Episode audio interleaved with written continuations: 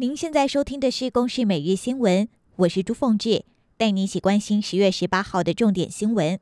昨天深夜，台南地牛翻身，十一点三分先发生规模五点二地震，相隔两分多钟之后，十一点五分就出现规模四点七的余震，吓坏了不少当地人。所幸各地都没有传出灾情。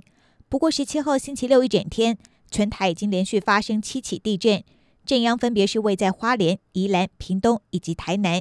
不过，只有台南深夜十一点三分的地震达到规模五。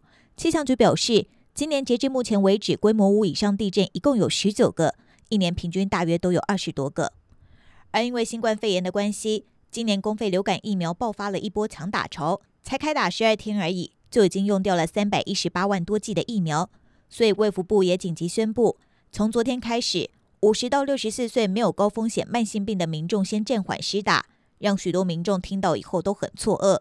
卫福部长陈时中也对此道歉，同时也澄清，不是要区分两种人民。五十岁到六十四岁如果没有慢性病的病人，他不算是一个高风险。我们希望说能够把其他的高风险、高传播的哈这些人施打的率哈能够比较接近，免得到时候我们整个施打的族群就偏掉了。因为最终目的是希望达成群体免疫，并非全民施打。所以评估以感染后比较严重的族群和高传播风险族群优先。淡水在上个月发生了直升机随意起降的事件，结果台东海岸也出现有直升机违规飞行。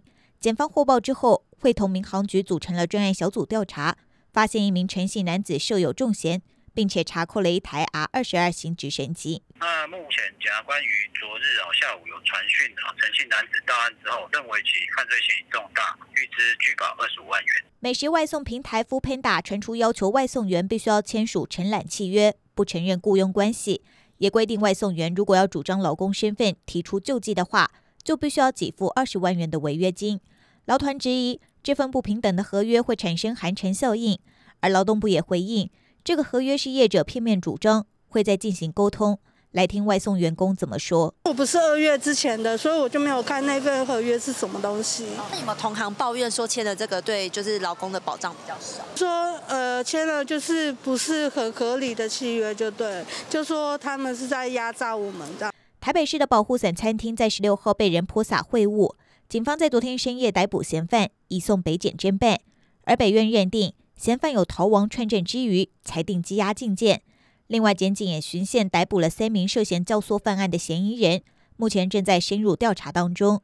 以上由公视新闻制作，谢谢您的收听。